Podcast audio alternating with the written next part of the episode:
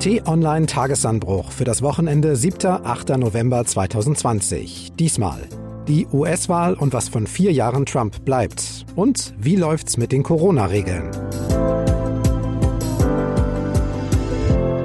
Herzlich willkommen im Wochenende. Ich bin Marc Krüger und Puh, was war das für eine Woche? Das lässt einen nur kalt, wenn einem Rausgehen und internationale Politik egal sind und man eh nicht schläft. Sprechen wir drüber. Wir wollen analysieren, kommentieren und Hintergründe liefern. Dafür habe ich in der Leitung in Hamburg T-Online-Chefredakteur Florian Harms. Hallo. Hallo, lieber Marc. Und US-Korrespondent Fabian Reinbold in Washington. Grüße. Grüße nach Deutschland. Ja, Fabian, Spannung, das können Sie ja bei dir drüben in den USA. Das hat sich diese Woche wieder überdeutlich gezeigt. Auch Wahlen haben da alles, was sonst Hollywood bietet. Es gab eine Hauptfigur. Hi, perhaps you recognize me. It's your favorite president. Den Gegenspieler. My name's Joe Biden. Es gibt die Zeiten, wo eigentlich alles normal läuft. But it wasn't really surprising. It was entirely predictable. Dann die überraschenden Momente. The Associated Press has just called Wisconsin for Joe Biden. Es gibt Kampf. So we'll be going to the US Supreme Court. Es gibt schmutzige Tricks. This is a fraud. Es gibt Phasen, in denen man sich fragt, ob man nicht lieber abschalten sollte. Und es gibt ohne Frage einen riesigen Spannungsbogen. Und es gibt schließlich einen Sieger und einen Besiegten. An dieser Stelle der wichtige Hinweis, wir nehmen diesen Podcast am späten Freitagnachmittag auf. Das heißt, wir sehen momentan in der Auswertung eine starke Tendenz, dass Joe Biden die Präsidentenwahl gewinnen könnte. Gewissheit gibt es in diesem Moment aber noch nicht. Wenn es soweit ist, dann erfahren Sie es auf t-online.de und in der App. Aber es gibt jede Menge zu besprechen. Die Hauptfigur, der Protagonist, um den sich alles dreht, ist Donald Trump. Er ist der Amtsinhaber, er ist derjenige, der zu schlagen ist, er ist derjenige, der in den Umfragen vor der Wahl hinten lag. Und zwar um acht bis neun Prozentpunkte zuletzt hinter Joe Biden. Und eins kann man sagen, Fabian, so deutlich war es dann am Ende doch nicht. Du hast seit Monaten auch in deinem Newsletter immer wieder darauf hingewiesen, dass eben diese Umfrageergebnisse nicht viel bedeuten müssen. Damit hast du richtig gelegen, aber spannend ist ja, wie kamst du drauf? Was macht einen so deutlichen Vorsprung in den Umfragen am Ende dann doch unbedeutend? Ja, ich war immer aus zwei Gründen skeptisch. Zum einen wird eine US-Präsidentenwahl nun einmal nicht bundesweit entschieden, sondern, wie wir jetzt ganz eindrücklich sehen, in einzelnen Bundesstaaten. Deshalb habe ich diese bundesweiten Umfragen immer mit großer Vorsicht betrachtet. Und zum anderen waren es einfach meine persönlichen Eindrücke. Bei den Recherchen im Land, bei den Gesprächen mit Amerikanern habe ich halt gemerkt, dass zwar Biden ja sehr viele Wechselwähler gewinnen kann, aber Trump eben auch neue Unterstützung gewinnt, nicht nur verliert. Und das haben wir jetzt in den Resultaten tatsächlich auch gesehen. Trump sieht wie der Verlierer aus, aber er hat kein besonders schlechtes Ergebnis geholt. Was es ja auch besonders spannend macht in den USA, ist das komplexe Wahlsystem. Am Ende gewinnt halt nicht zwangsläufig derjenige mit den meisten Stimmen, sondern eben derjenige, der die meisten Wahlleute aus den Bundesstaaten bekommt. Also je nach Einwohnerzahl sind das zwischen drei in Alaska und 55 in Kalifornien. Der Gewinner bekommt in der Regel alle Stimmen, der Unterlegene keine. Florian, das ist in einem Land wie Deutschland mit Verhältniswahlrecht, mit Überhangmandaten und mit Ausgleichsmandaten ziemlich schwer zu erklären. Wie schaust du da drauf? Ja, ich denke, das ist ein Stück weit die amerikanische Kultur. Dieses Prinzip, the winner takes it all, insofern auch nicht wirklich vergleichbar mit dem, wie man hierzulande wählt. In Deutschland wird ja sehr viel intensiver versucht, möglichst jede Stimme irgendwo einzubringen in das Ergebnis. Und dann hat man eben am Ende die Situation, dass die Sieger der Wahl zwar vielleicht einen Triumph erringen, aber eben nicht alles sofort durchsetzen können, was sie sich eigentlich als Plan vorgestellt haben, sondern sie müssen Kompromisse machen, man muss Koalitionen schmieden und das ist ein ganz anderes System. Mag aber, was mir dabei eigentlich noch viel gravierender erscheint, ist die Frage, wer denn überhaupt wählen kann man muss sich in Amerika registrieren. Der Prozess ist nicht so einfach wie in Deutschland. Wenn man es vielleicht ein bisschen auf den Punkt bringt, dann ist es so, dass in Deutschland der Staat eine Bringschuld hat. Also er muss auf die Bürger zugehen und ihnen sagen, hier, bitteschön, ihr könnt wählen. Und in Amerika ist es vielleicht eher eine Hohlschuld der Bürger. Also man muss aktiv sagen, ich möchte wählen, ich möchte mich registrieren, ich möchte da hingehen. Das ist schon sehr viel aufwendiger. Nachdem die Wahllokale am Dienstag geschlossen hatten, haben alle auf die sogenannten Swing States geschaut. Also das sind die Bundesstaaten, die in der Vergangenheit mal für Republikaner und mal für Demokraten gestimmt haben. Fabian, welche Überraschung gab es da? Ja, vor allem hat Florida überrascht. Einfach weil auch dort die Umfragen beiden vorn gesehen hatten, aber sehr rasch klar war, dass Trump diesen wichtigen Staat gewinnen würde. Und es gab ja an diesem Abend wirklich so einen Zeitraum von ein, zwei, drei Stunden, wo Trump plötzlich wie der Sieger aussah und Biden sehr, sehr enttäuschend aussah. Das hat sich dann im Laufe der Wahlnacht und im Laufe der Tage korrigiert. Und sonst muss man sagen, ist es dort eigentlich knapp geblieben nach dem Wahltag, wo man schon davon ausgegangen war. Also im Südwesten, Nevada, Arizona, Staaten mit vielen Latinos, im Südosten Georgia und North Carolina und im mittleren Westen Pennsylvania, wo die Auszählung ja noch bis zum Freitag dauerte. Also letztendlich am Anfang der Wahl große Überraschung, später eher wenige Überraschung. Diesen Moment in der Wahlnacht, wo es doch sehr, sehr gut aussah für Donald Trump. Man kann sagen, den hat er genutzt, denn während überall ja noch Stimmen ausgezählt wurden, ist Donald Trump im Weißen Haus vor die Kameras getreten und hat erklärt, dass ein großer Betrug am amerikanischen Volk laufe.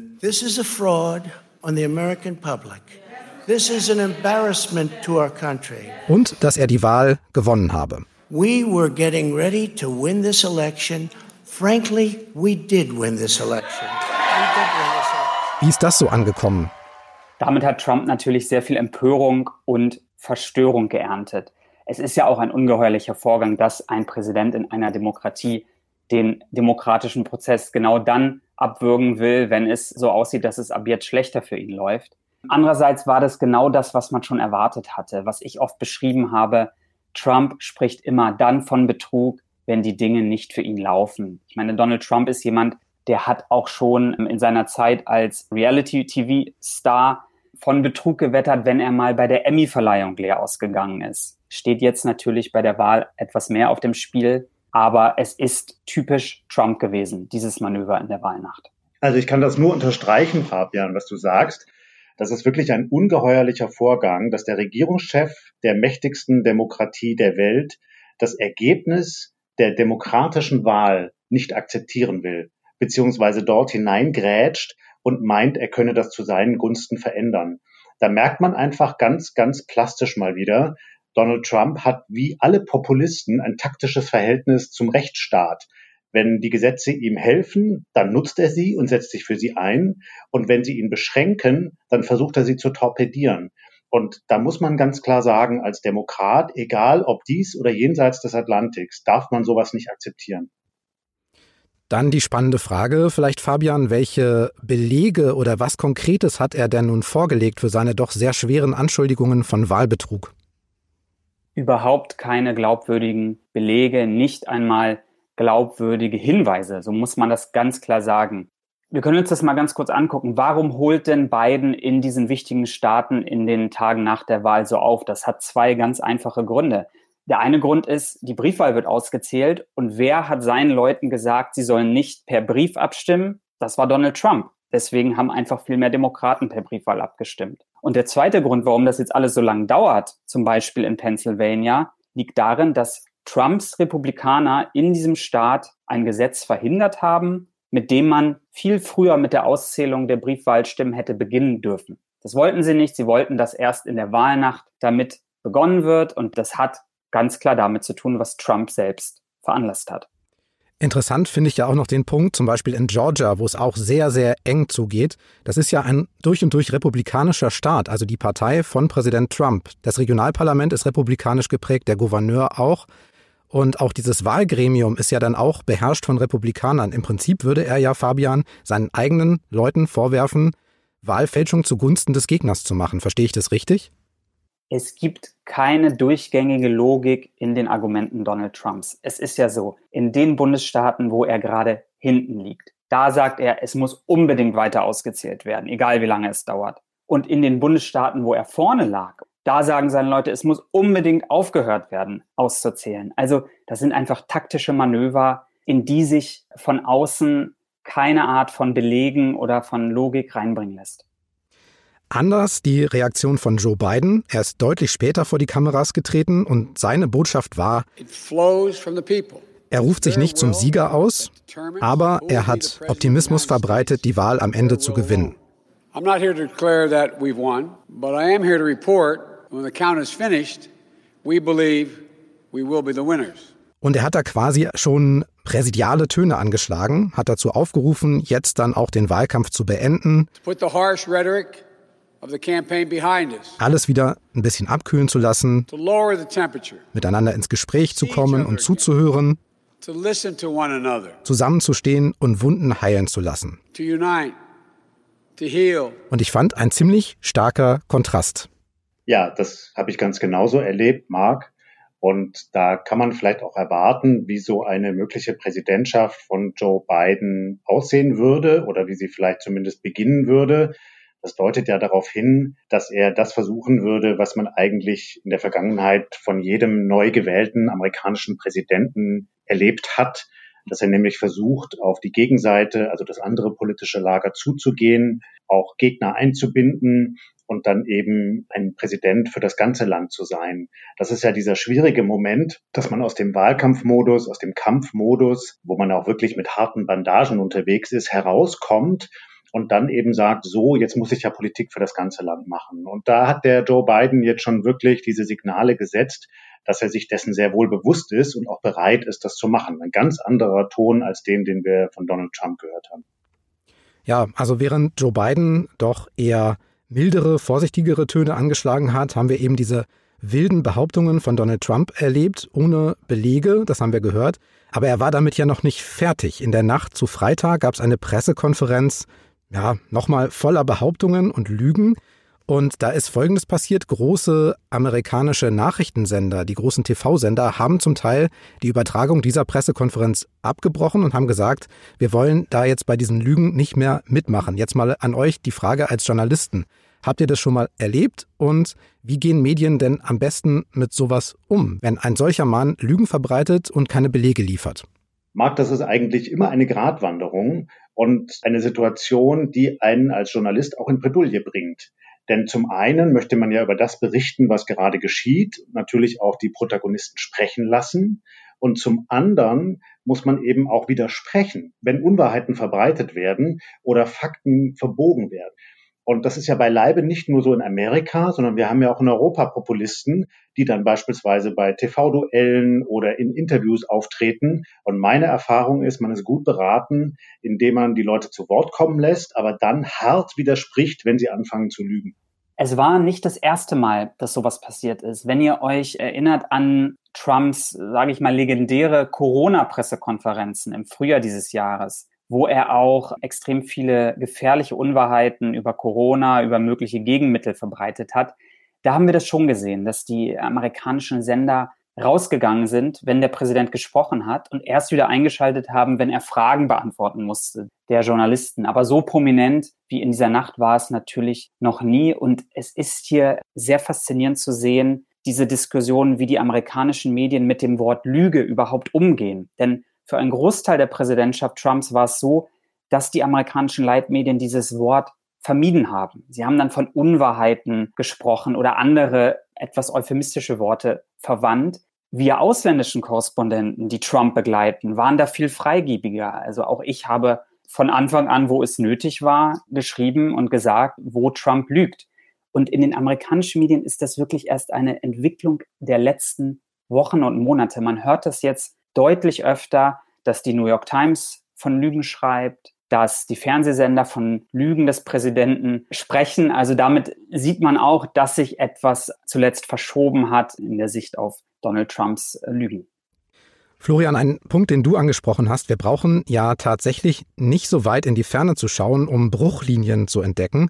Noch in der Wahlnacht, als überhaupt nichts klar war, da hat ja der slowenische Regierungschef Janis Janša Trump zum Sieg gratuliert, die Medien kritisiert Janša ist ein rechtsnationaler Politiker, das muss man wissen, und Trumps Ehefrau Melania ist ja im heutigen Slowenien geboren.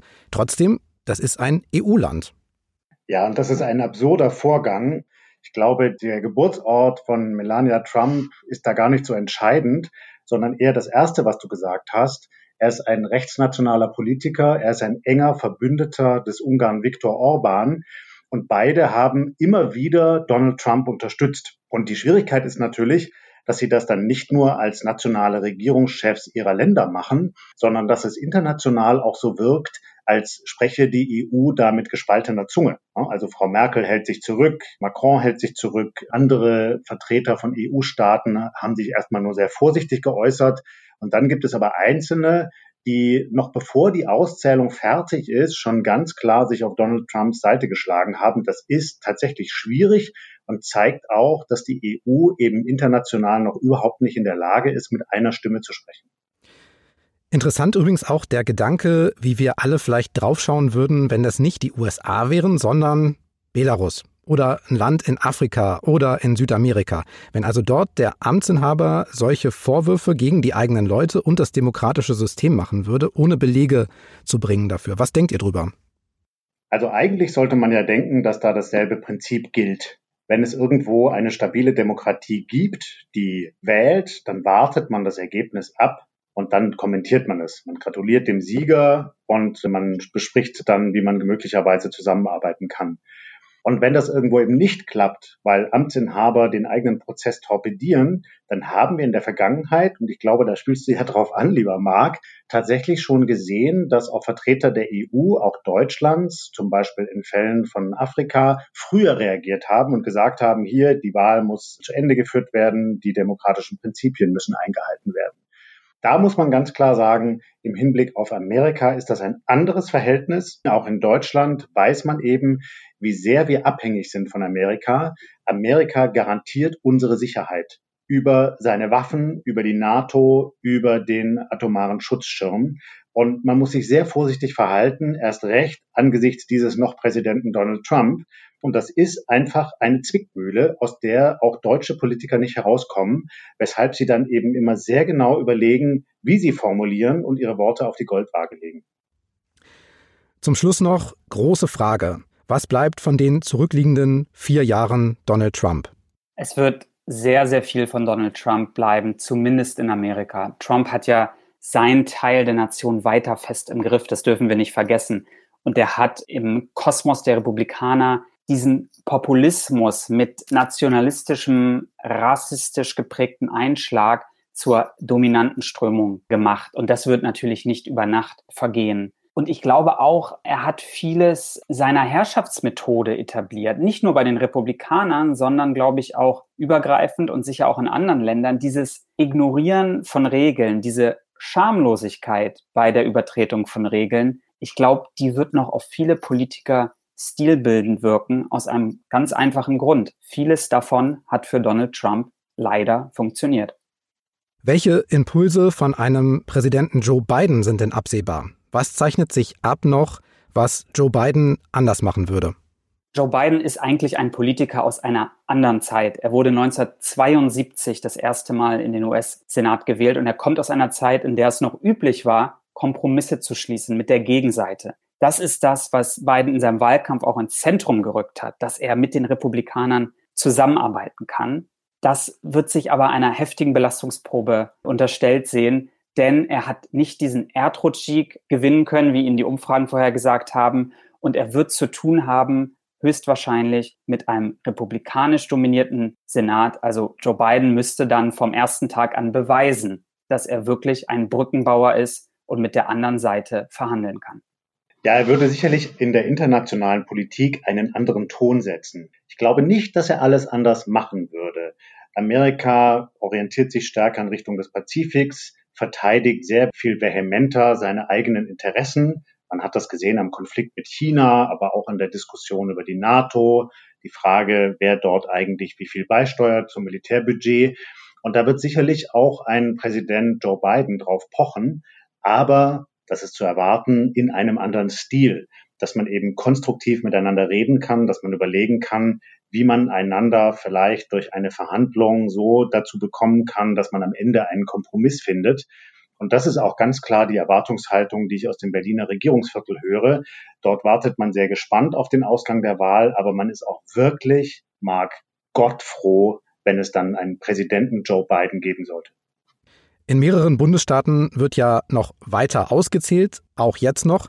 Da, wo es knapp ist, könnte sogar nochmals gezählt werden. Wie geht es denn jetzt genau weiter in den nächsten Wochen und Monaten, Fabian? Wie ist der Zeitplan?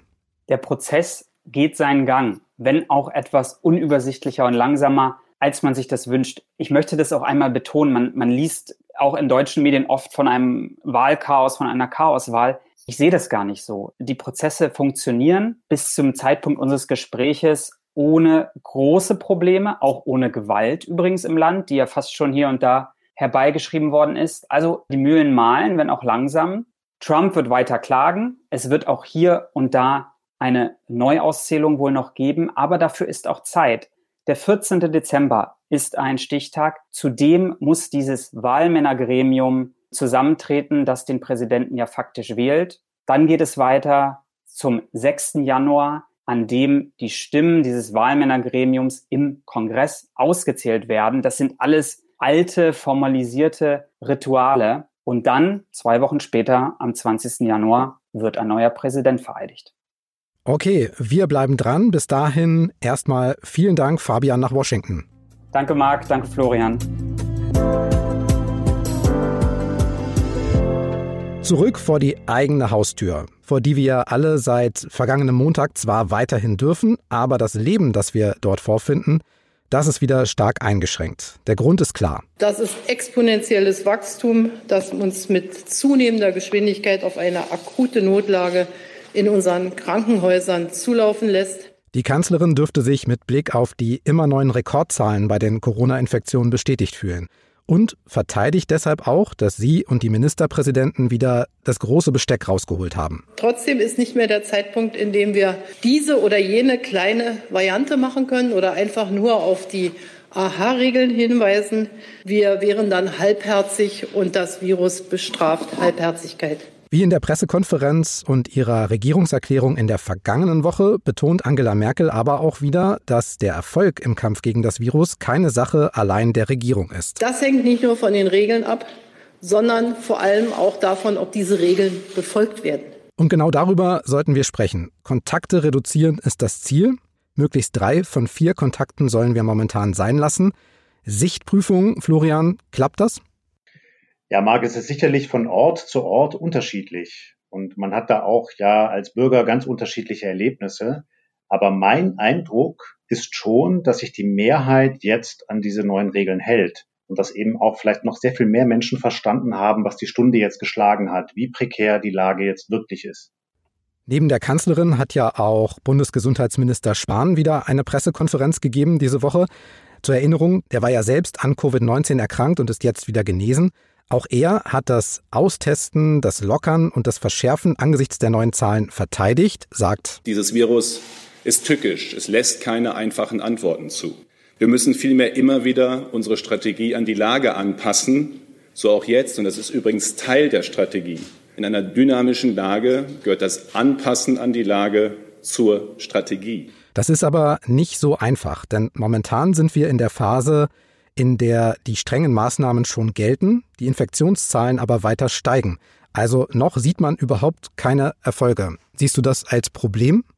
Ja, ich sehe zumindest als Problem, dass zu viele Menschen noch nicht verstanden haben, dass das so ist oder was das bedeutet.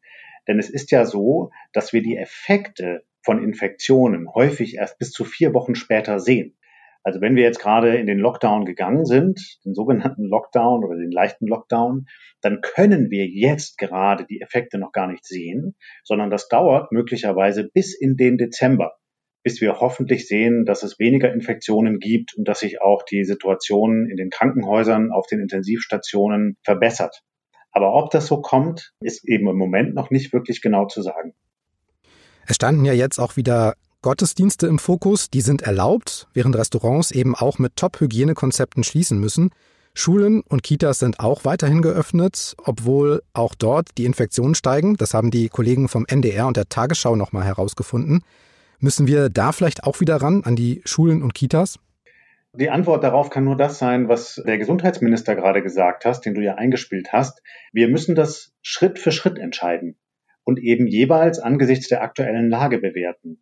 Ich finde es richtig, dass die Bundesregierung sich entschieden hat, die Schulen so lange wie möglich geöffnet zu lassen und die Kitas, weil wir ja während der ersten harten Lockdown-Phase im Frühjahr gesehen haben, wie schwierig das für Kinder und auch für Familien ist, solche Schließungen durchzustehen. Und man muss eben irgendetwas tun, um in der Öffentlichkeit Kontakte zu reduzieren. Also hat man es erstmal da gemacht, wo es eher um das Vergnügen geht. Ob das aber reicht, können wir jetzt noch nicht sagen. Es kann auch so sein, dass wir dann im Dezember einen nächsten Schritt gehen müssen und man zumindest ortsweise, wie wir das ja in einigen Teilen Deutschlands auch schon gesehen haben, auch sogar die Schulen wieder geschlossen werden müssen.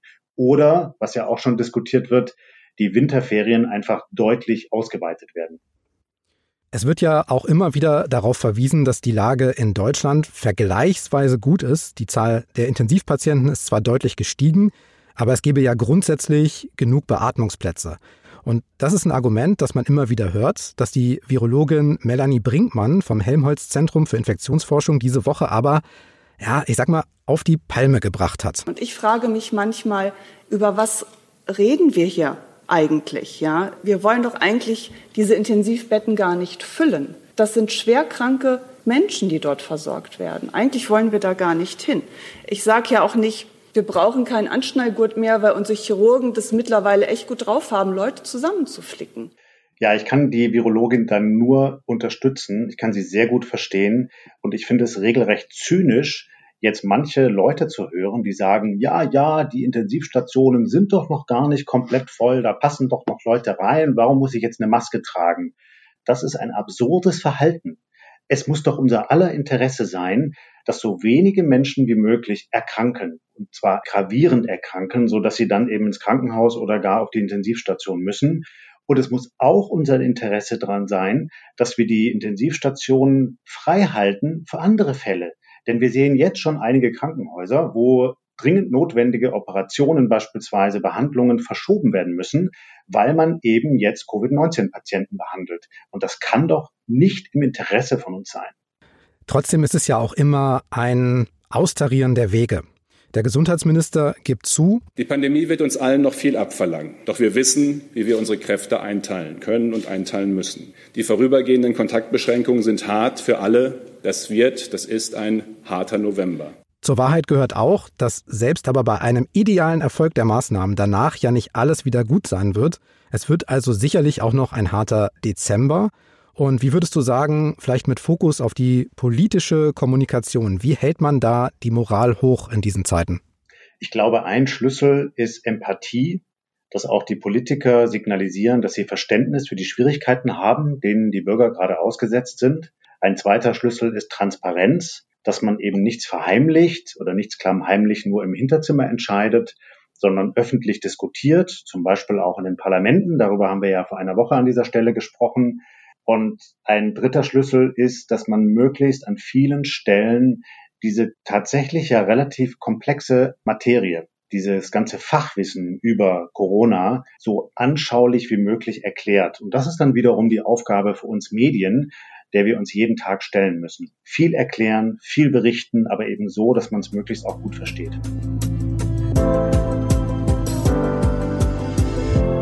An dieser Stelle ist noch Platz für einen kurzen Gedanken, eine Begegnung, ein Ereignis oder etwas Besonderes aus der Woche.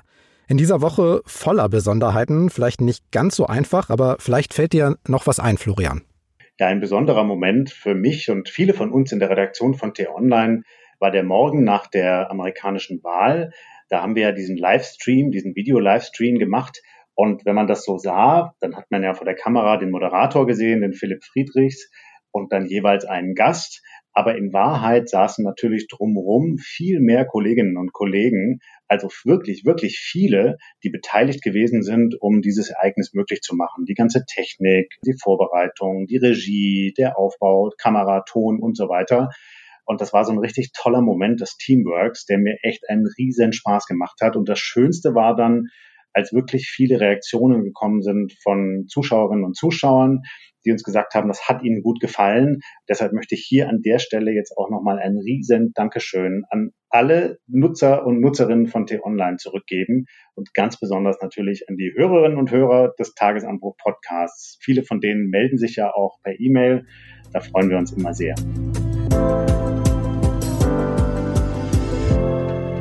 Dann die herzliche Einladung, werden Sie gern Stammhörer dieses Podcasts und abonnieren Sie kostenlos bei Spotify, Apple Podcasts oder in jeder Podcast-App. Einfach nach Tagesanbruch suchen, ein Klick, fertig. Und wenn Sie uns eh bei Apple hören, dann lassen Sie uns auch gern eine nette Bewertung da, zum Beispiel fünf Sterne. Alle Links und mehr Podcasts zum Hören gibt's auch unter t-online.de-podcasts. Da finden Sie auch den Wissenspodcast Tonspur Wissen und einen Podcast über alle Fragen rund um E-Autos und E-Mobilität. Der heißt Ladezeit. Für heute sage ich Danke fürs Hören. Schreiben Sie uns gern an podcasts.tonline.de. Tschüss und bis zum nächsten Mal. Tschüss und bleiben Sie uns bitte gewogen.